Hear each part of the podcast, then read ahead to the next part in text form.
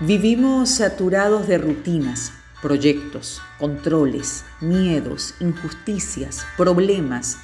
Cada uno de nosotros tiene sus propias tensiones, sus luchas y sus ahogos.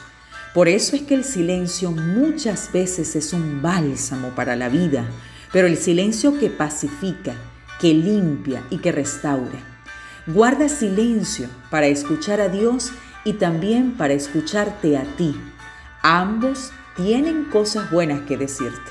En la medida que tú te conectes con Dios, vas a poder encontrar un verbo que te posibilite hacia una buena vida.